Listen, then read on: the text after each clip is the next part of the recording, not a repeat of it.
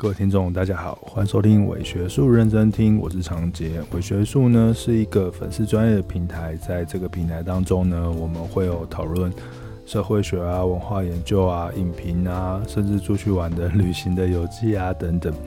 那如果有一些内容我觉得比较复杂的，可以跟大家分享比较久的，我就会选择 podcast 的方式，用声音内容带给大家我的想法。呃，今天想要讨论一件事情，跟性别有关系哦。其实这边这个事情，我大概在前几周我就已经有写成文章放到我的平台上面，但是可能因为这个文章里面太多什么厌啊、赞啊等等的关键字哦，所以它流量非常差。然后我就想说，好吧，既然是这样，那我就把它录成一集的 podcast，跟大家做一个分享。那我想要讨论的呢，其实是一个台湾一直以来都有嗯在争论的一个话题，就是战男女。战男女呢，其实嗯又连接到一个蛮重要的，最近还蛮流行的一个议题，就是。父权社会跟厌女这两件事情，我记得前前几天吧，超级 Y 就是那个 YouTuber 超级 Y，他有发布了一个这个新的那影片的内容，叫做呃父权社会是怎么兴起的嘛，所以他在其中讨论了父权社会的兴起的方式，以及他觉得父权社会是一种阶级的压迫，所以在讨论的过程当中，呃，我觉得他的这个说理非常的清楚哦。不过下面还是有非常多的留言哦，无论是直男或者是讨论的人，呃，蛮蛮多人都不是非常赞同超级 Y 的讲法，或者是有些人还是会用自己的经验去讨论呃自己跟女性的关系。所以我今天呢，想要跟大家聊一聊的，就是说在台湾这一片战男女的风气之下，那我们究竟要如何去思考厌女这件事情呢？还有如何去思考两性关系这件事情呢？很难得，对我们的粉专其实并没有那么常讨论性别的事。那这一次就来讨论厌女情节。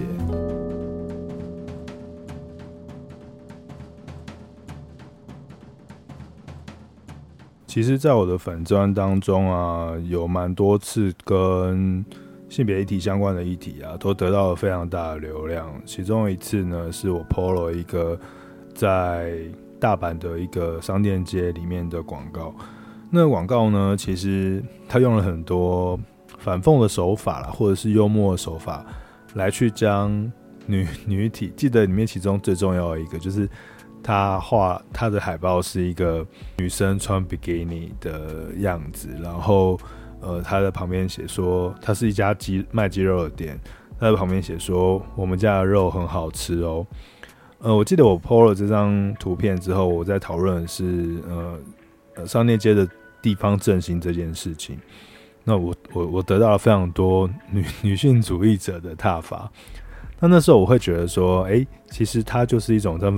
地方振兴的幽默感，尤其是在日本人的这种你知道深层的幽默感当中，可能他们觉得这样子的一个表达是 OK 的。那那时候。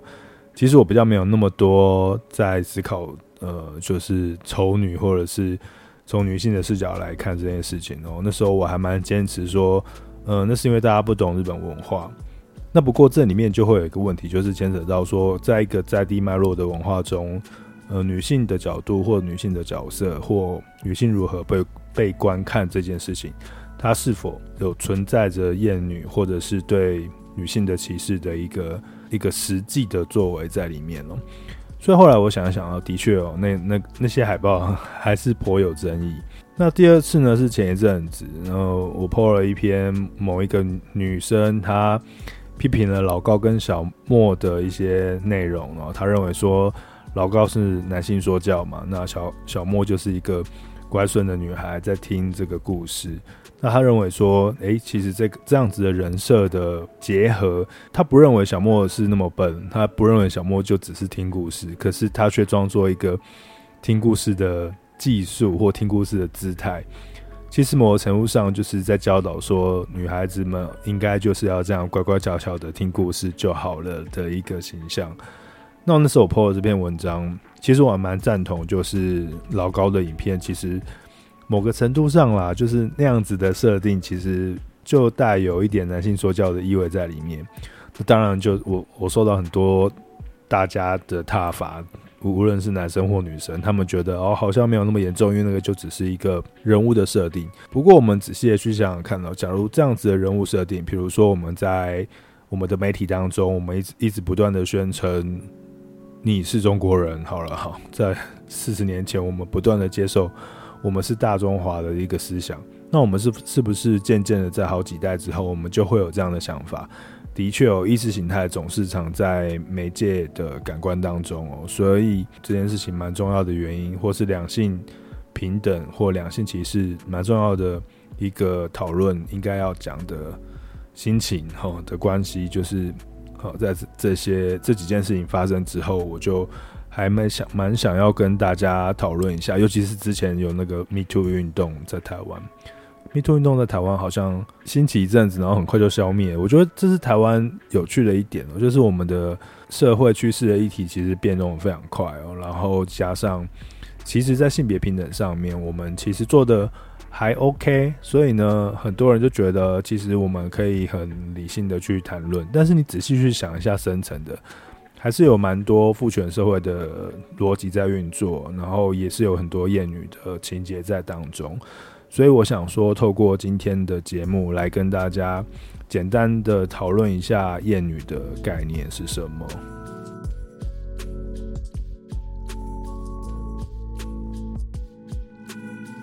那我们就从厌女的最开始、最原初的概念来开始谈好了。在呃中文的译作里面哦，最开始应该是在《厌女现象：跨文化的男性病态》这本书。Jill Moore 写的书本中，呃，引进到台湾来，他大概是在二零零五年的时候。那那时候进来的时候，并没有像现在有有这么多的讨论哦。那时候“厌女现象”这个词汇并不是这么的蓬勃。但随着网络媒体的蓬勃，哈，网络媒体大概大概是在二零一零年之后比较发达，更更为发达。所以呢，在网络的霸凌啊，或者是性别歧视的现象增加之后。呃，使得厌女的情节的这样子的论述呢，越来越受到关注，尤其是这近五年来哦，这种厌女的论述，嗯，出版的蛮多的书籍呀、或者是专栏啊，或者是网络上面的文章啊，再加上好、哦，我们美国选举，川普的一些争议以及。呃，全球 Me Too 运动的氛围哦，厌女这个词会快速的进入到大众的生活、日常生活当中，变成是我们的思考方式之一。首先，我们就先定义一下厌女情节好了。厌女情节呢，在 Smith 的一个性别研究者 Joanne Smith，他认为说，呃，憎恨女性的情绪来自于两种重点哦，一种是男性需要在阳刚气质的文化当中取得认同。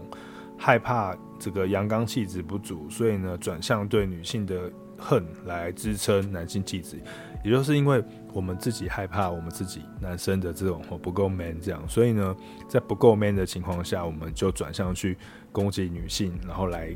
达成自己好像够 man 的样子。好，我我我上过几个马子，或者是说我交过多少女朋友，用这样的方法来跟其他的男性竞争。第二个呢，是男性，其实，嗯，我觉得在很多的社会跟文化中都有这样的形象哦，就是他会用圣女跟妓女，其实一体两面，在日本文化当中也是哦，用圣女跟妓女的呃女性原型来理解女性，呃，合理的生殖跟不合理的生殖，合法的生殖跟不合法的生殖，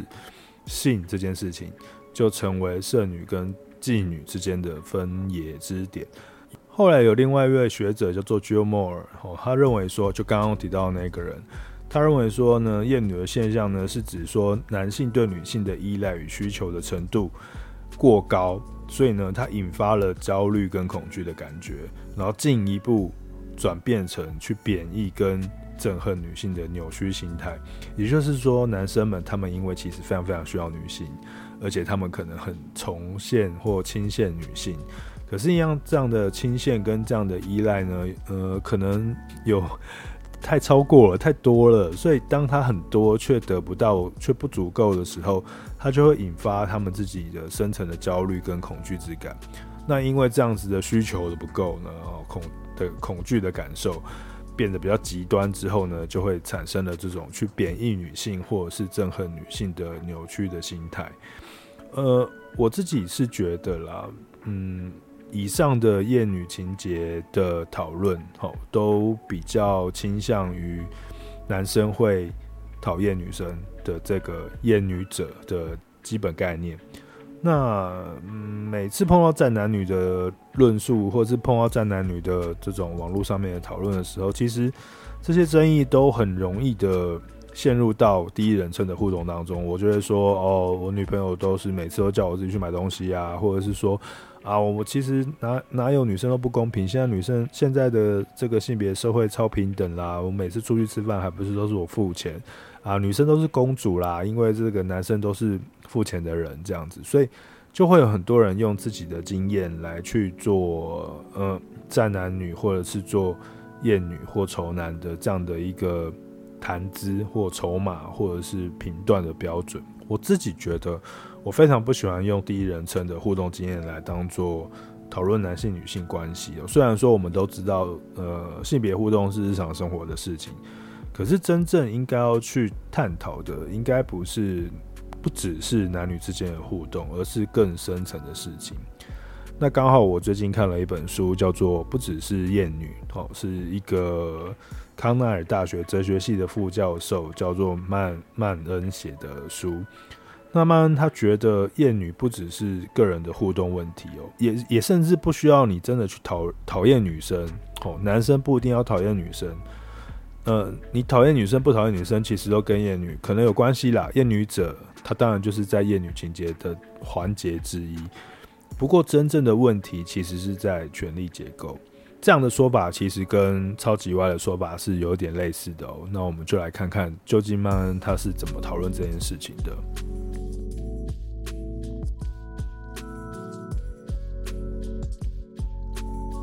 曼恩呢，他把一开始在这个不只是厌女的书本当中呢，曼恩他认为说，其实有一种。对于厌女的理解是比较简单的。他认为说，性别是互动的，所以我们很容易就会把厌女情节对号入座到自己的生活情境当中。比如说 AA 制啊，比如说你跟你女朋友相处啊，比如说工具人啊什么等等的这样子的讨论。然而曼恩认为说，这就是一般人他对厌女者或厌女的天真式的厌女情节的理解。这样的说法呢，有一个假设，就是厌女情节是一种个别主体拥有的属性，他们对女性充满敌意，仅仅是因为那些呢人是女性，所以这些讨厌女性的男性，因为她是女性而讨厌这些女性。曼恩认为有，这样子的情绪化，个人的情绪化，应该要被看成是一种比较巨大的政治现象。这些个人的部分其实都比较小，比较大的其实应该是一种政治现象。这个政治现象呢，是在父权主义的或父权社会的运作下，它才会出现。那它的目的呢，其实不是个人的讨厌，而是一种监督女性的成熟位置，并且维持男性的支配地位的一种运作。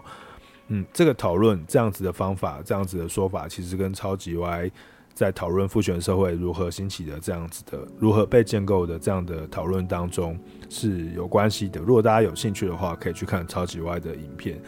就像是最近芭比的那部电影，其实，嗯，肯尼也是在真实的世界中，他才意识到说，诶，其实男性好像有 具有支配地位嘛，对不对？那他才发现说，男性支配地位的那个体系。是就是长那样，所以他们拥有权力，那他就把这个权力带到带回到芭比的世界，让芭比变成了一个男性统治的世界。这个其实就是在讨论男呃父权社会的样貌。不过呢，如果我们用这种比较个人主义或个人化的角度去看厌女的话呢，其实这样的理解有一些严重的限制。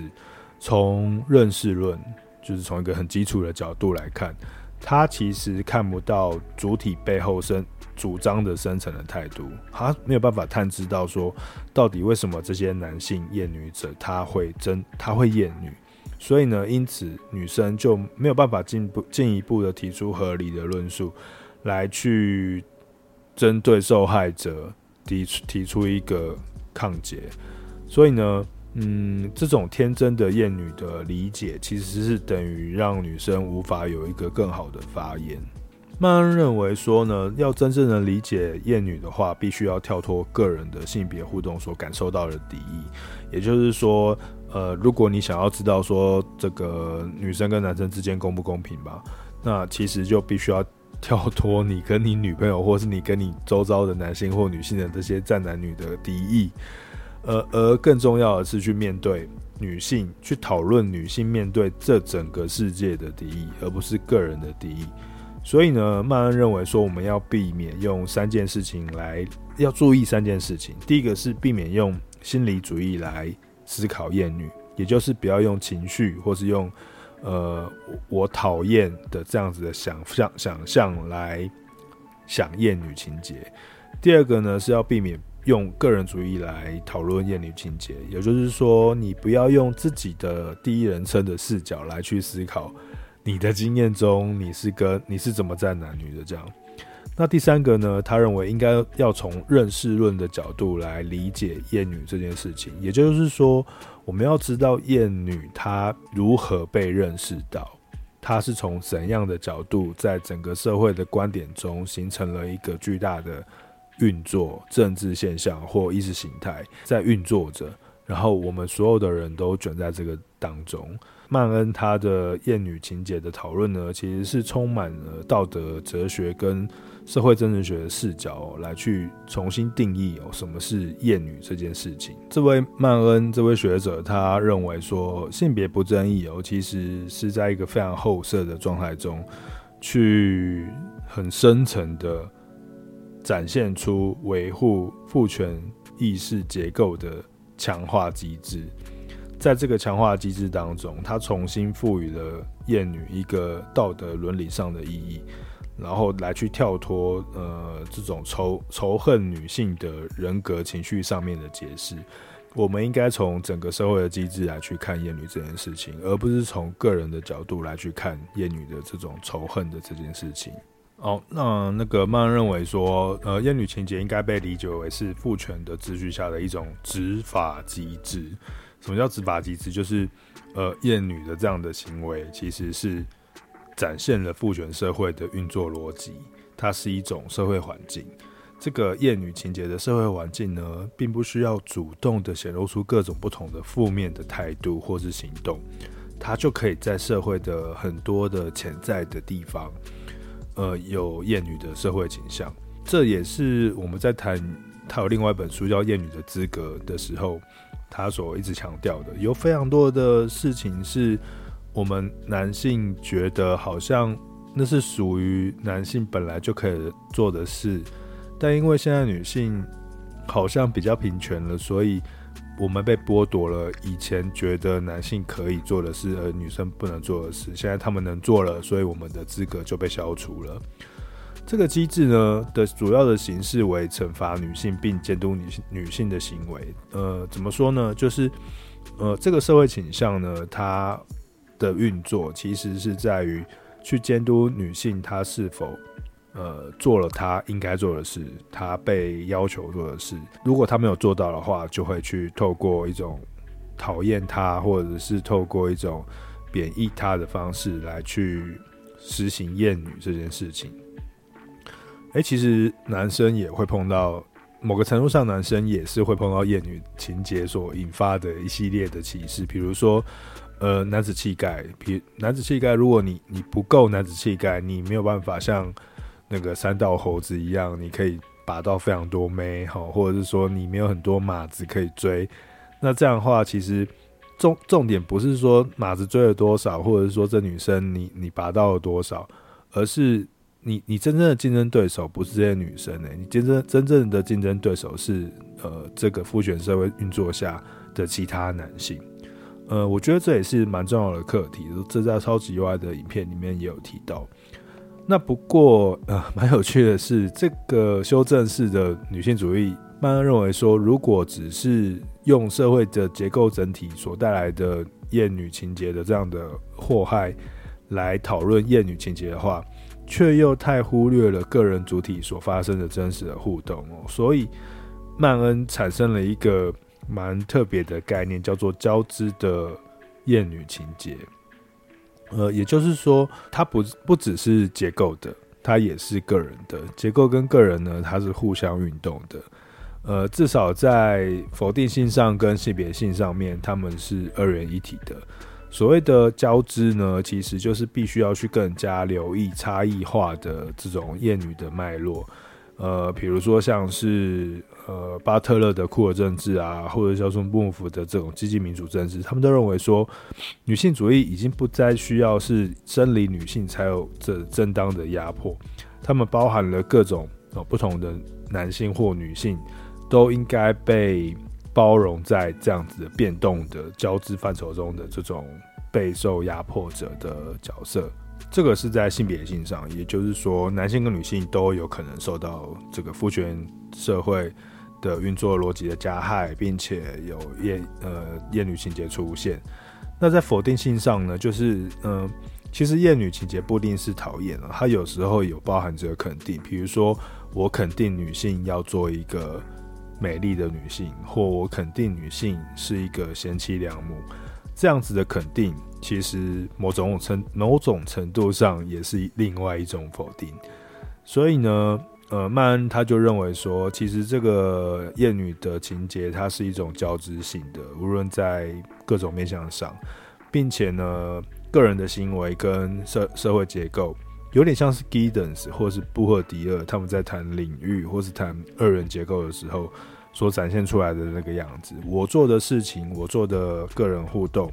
会呃呈现在这个大的结构当中，那也会去改变大的结构的的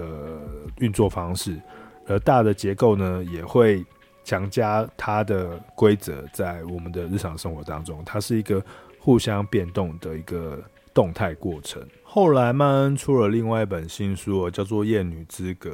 哦，我就叫她厌女的资格，听起来很像某一种韩剧的感觉。它的副标是“父权体制如何形塑出形塑出如理所当然的不正义”。呃，从刚刚的不只是厌女的讨论来看，我们可以知道曼曼恩在这里，他是想要讨论说各种不同性别歧视中哦的意识形态中的各种不同的做法。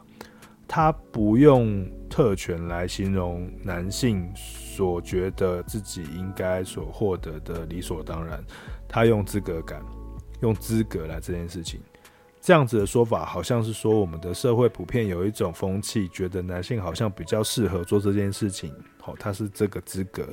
而女生呢这样做就比较奇怪，好，他不是特权，不是说男性拥有什么权利，然后女生没有这个权利，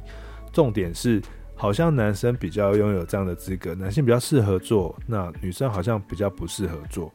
所以曼恩用了非常多的案例哦，我觉得这写法非常的像美国科普书籍啦，就是他的书籍里面大概有八章吧，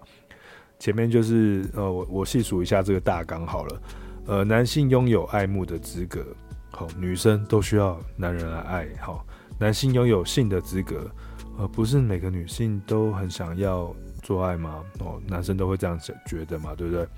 然后男性拥有同意的资格，我以为女生，嗯、很多事情他都 OK，因为他没有讲嘛，所以他就是可以的。那男性拥有呃医疗照顾的资格，这个从这个学术理论的调查来看，男男性的在医疗上所获得的医疗的照顾跟所获得资源，的确是比女性多非常多。好，接下来是男性呢，拥有身体控制权的资格，呃，比如说像体育竞赛，呃，我记得上一次在讨论那个，就是那，我我我转贴那篇女生的那个战男女的老高与小莫的讨论当中，有一有一则留言，他就写说，大家都喜欢看 NBA，有人喜欢看 WNBA 吗？就是女性的篮球吗？没有吗？那这是什么意思？这是认为说。男生的打球比较好看，那女生打球就比较不好看，那他就占领了女生丢球不好看的这一个厌女的形象啊的一个目标。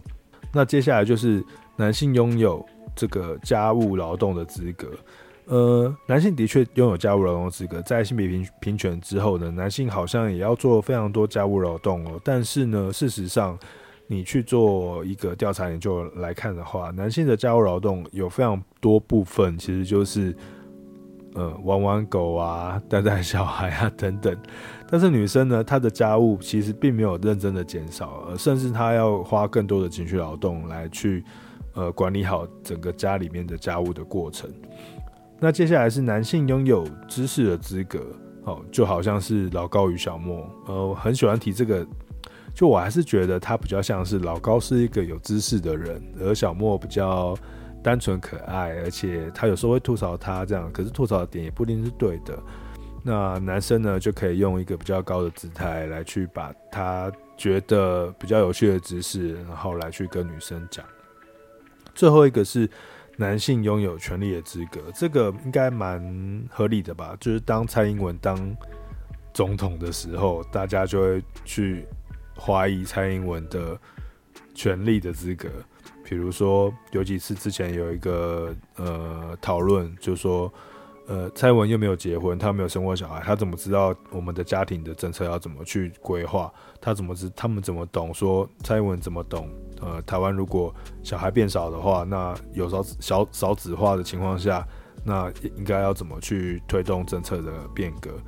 那这个就是以一个男性拥享有权利的状态来去思考这件事情哦。但是其实那个《厌女的资格》这本书我看的没有很顺畅，因为里面太多故事了，这些故事交杂在他的论述当中，所以其实我觉得不只是女性的里面讨论的论证并没有非常的清晰。如果大家有兴趣的话，可以反而可以去看前面他写的那本《不只是厌女》，我觉得里面对于整个厌女情节。的他的修正后的解释，解释的反而比较清楚。不过呢，从刚刚的厌女的资格的这个清单哦来看，我们可以看到权利跟亏欠似乎是相呼应的。我讲的就是男性本来拥有什么权利，那当男性的这个权利被剥夺之后，他似乎变成了是一种女性的亏欠。也也就是说，男性认为女生并没有像他们想象中的表现那样的时候呢，他们的权益就剥剥被剥夺了。女生当没有她没有表现出温柔婉约的时候，那男性好像就失去了获得女性温温柔婉约的资格。但其实这不合理嘛，对不对？女生她可以选择她各种不同的样态，但是如果没有她是她如果没有呈现出男性所想象中的样态。男性所认为的资格感，他就被被消除了。比如说，我们常常会觉得女生应该是要是善良的、慈爱的、呃接纳的、照顾的、拥有安全感的、有同情心的、有关怀的、有安抚的这些情绪，甚至是一种情绪劳动，早早远就超过了女性原本应该具有的这种 生殖功能。哈，如果说我们以这个生理的女性来看的话。呃，从道德的角度来看哦，男生他觉得女性如果没有展现出这些他们所想象中的形象的话，那男生的资格就被剥夺了。好了，听到这里呢，呃，就算我们觉得大家应该稍微懂了一下厌女情节的定义这样子，那就算我们觉得好，男性无论在个人或性别上，好，的确集体上真的是有对于女性的厌女表现。可是，在真实的世界当中，至少目前是这样子哦，就是男性他厌女而获得的赦免权其实非常多。比如说，像川普他在竞选的时候讲了非常多丑女的言恨言论，或者是像柯文哲哈，他讲说什么陈以真年轻又漂亮，做过过台差不多啦，或者是说，诶，他们特别有请漂亮的女性发言人等等，这种有一点丑女的的讲话，或者是性别歧视的讲话。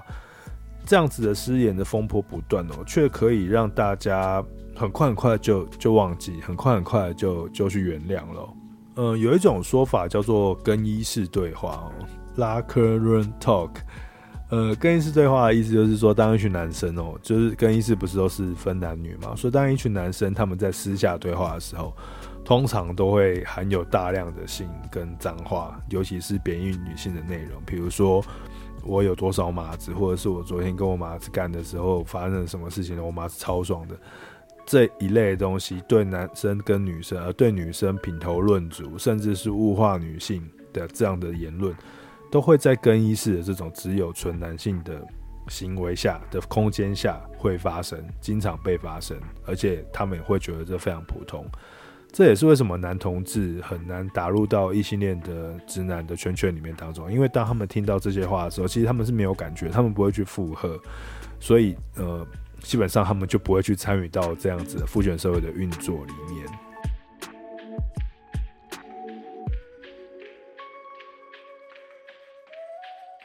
哦，接下来我们来谈一个台湾自己蛮特有的一个厌女情结的。网络表现就是母猪教这件事情，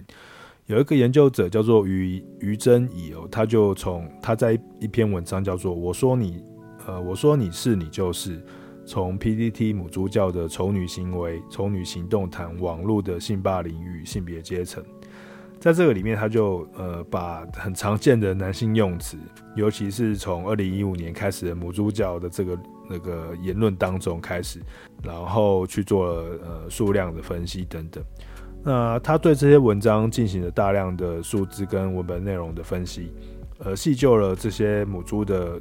所谓母猪教或母猪的标签里头，我们可以看到各种定义哦。从词频就是词的词汇的数量来看，在这些词频的关键字次数当中，我们可以看到就是男性们哈在对母猪的定义当中。呃，他们强调说女生应该要有美丽的姿态，所以又胖又丑就是母猪，或者是说女性呢应该要具备有这个妇德的价值，吼，应该要去从属的地位，不应该威胁男性尊严。比如说，呃，有公主病啊，或者是爱钱啊，或者是呃出门不各自付账啊，或者是说劈腿让男朋友戴绿帽子啊，或是甚至有一种就是 CCR 跟男男白种男性交往，呃。这样跟白种男性交往就是歧视黄种男性，哈 的的这样的想象，其实以上的说法都是非常符合厌女的资格的定义哦。那从词语的社会网络分析来看哦，就是我们很容易这些论述很容易把女性贬义为性客体，就是认为说女性存在的价值仅仅是成为性对象的可能性。呃，你去看他的那个图，他的那个图里面呢，就是母猪在中间，或是女性在中间，旁边呢很多都是干啊、性啊、鲍鱼啊什么等等这些局部化的身体，或者是某一些描述。呃，即是说将女性好，男性将女性呢限缩成一个性主体的的的状态，也就是说从性来做出发，然后来去做一个对女性的贬义。当然，呃，有这样的女母猪教的讨论，就会有人会反击嘛。那在网络世界，这种战男战男女的现象本来就非常多。那很很多呃男生可能就会说，那你就就这些这些东西，只是我在网络上随便键盘打一打，在实际生活中我可能也不一定会这样做啊。所以你们都太太紧张了啦。或者是说，呃，哦，玻璃心啊，小题大做啊，好悲哀哦，把这个网络中网络上面所说的话当真，然后呢，甚至说你不爽就不要看啊，你可以不要进来啊，你可以不要在这边这个地方看啊。其实这样的观点或这样的说法，某个程度上呢，它其实对于女性是另外一种压迫，就是代表说。女生在网络世界里面，她是不可以自由自在的，跟男性一样可以讲很多话，或者是觉得某些东西冒犯到她，而她也失去了她在网络上的自由性，跟她所想要获得的在网络上所能够自由发挥的各种不同的主体性或自由。其实从母猪教的讨论来看哦，可以看出，嗯，厌女的三个层次。呃，从个人的、从文化结构跟从制度结构来看，从个人的来看呢，可以看到丑女的言论跟性的挑衅哦的行径，的确会引起女性的不快。这个这个不快不只是一个具体的冒犯哦，它甚至是一种敌意的环境，它会制造出一种恐吓、一种让女性感到屈从的氛围。呃，这事实上就会剥夺了女性参与网络讨论的自由跟权利，就是。就像我刚刚讲的嘛，他们就嗯就不想去不想去看了，不想回应了，或是他们看到之后，他们会觉得个人个人会觉得害怕。那从结构文化的角度来看哦，当母猪教在用母猪教在攻击女性的时候，其实传递的是一个性别角色的讯息，就是从一个比较大的层次来去看，说女生其实是次等的，它的主要的价值来自于刚刚前面讲的性的功能，并且呢，它不应该出现在公共论坛当中去高谈阔论。如果那些僭越了性的主体，僭越了你去高谈阔论的那些女性们，她们就应该呃被赶回私领域里面，呃是作为一种惩罚。也就是说，男性的社会或是男性的权利父权的社会，它奠定了一个标准。这个标准呢，是关乎女性如何在公共空空间中，身为一个好女人应该要有的表达跟对话的方式。她不能跟女生、跟男生产生出呃非常激烈的言论啊等等。他男生们希望他用一种更客观或是更慈爱的方式来做。各种不同的讨论，那最后一个层次是制度性的。嗯，这个层次制度性的意思就是，其实可以看得出来，厌女它是一个阶层之间的压迫关系。这个跟超级外的讨论其实也蛮像的。如果想要在网络空间中将这个议题变成，甚至从私人议题变成是一个公共领域的公共议题的话，就必须要讨论一件事情，就是。什么是歧视言论？然后，呃，从性别的阶层来看，这个歧视言论应该是长成什么样子？网络上的公民权，我们应该要怎么样子去执行，才能够带来更友善的环境的对话？其实这个东西蛮符合超级歪他讨论的事情哦。超级歪他认为说，其实父权社会里面，男性跟女性都是受害者。他从一个权力斗争跟阶级意识的角度来去看这件事情，男性也是在阶级的父权社会阶级的迫害下，所以他不得不使用男性的丑女或厌女的方式来去表达，来去获得他在父权社会中的地位嘛。在他的影片的下面的留言当中，其实有蛮多人说，诶、其实把这个男性抽掉，这个问题也其实就是一个呃阶级问题。它是一个阶级斗争的问题。其实我还蛮赞同下面某一些留言的说法，我也觉得它的根本其实就是阶级认同，就是人权问题。那性别加上去之后，只是加加进了一个因素，这个男女互动的因素，而这个男女互动的因素又时常非常的个人，所以就犹如曼恩刚刚说的，就是结构跟个人之间的互动。然后正好就形成了这样子的，在阶级之间的斗争下，性别中介入下的一个厌女的模样。其实我看了两本书，呃，好几本书啦，包含了不只是厌女跟厌女的资格和其他的几本书。看完之后，我觉得曼恩啊，他的态度是消极的。他认为说，厌女其实。就是女性要争取自己的资格的时候，其实很容易就会就就会失败这样子哦。呃，女性要觉醒，其实是一个蛮困难的机会。所以，当她在讨论呃厌女呃女孩女孩的资格的时候，她特别的提出了一件事情，就是要跟所有的女性说，其实她们可以争取她们自己的资格，不要害怕。就像是芭比电影里面说的，就是身为母亲。的我们要站在原地，当女儿回头的时候呢，就能看她，就能让她看见她自己走了多远。我觉得这令人非常的感动哦。就是其实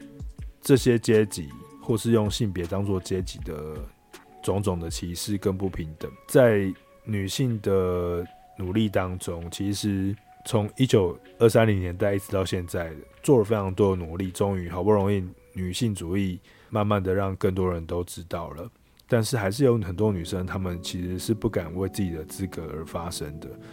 那曼恩在她的厌女的资格当中的结尾就提出了说，女性希望希望女性们都可以为自己的资格而发声。呃，我觉得这个最后的结论是蛮令人动容跟感动的。虽然说它听起来是有一点消极，但是它其实充满着契机，这样子。我还蛮推荐大家去看这两本书的，因为你可以从一般我们觉得厌女就是厌女者去攻击女性的这样的想法，而转换到其实我们都是父权社会中的受害者的这样子的一个逻辑当中，当我们看懂这两本书，并且看了超级蛙的影片之后，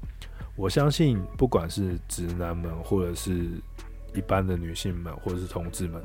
都应该能够对于厌女的这个文化，或是这个社会的环境，其实我觉得曼恩讲的更多是社会环境，这个社会环境的倾向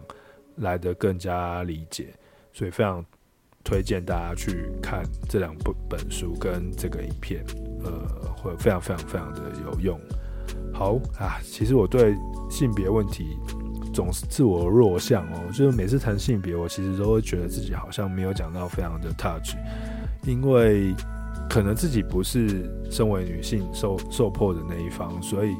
呃，有时候我自己会没有办法意识到自己可能也有一些厌女行为。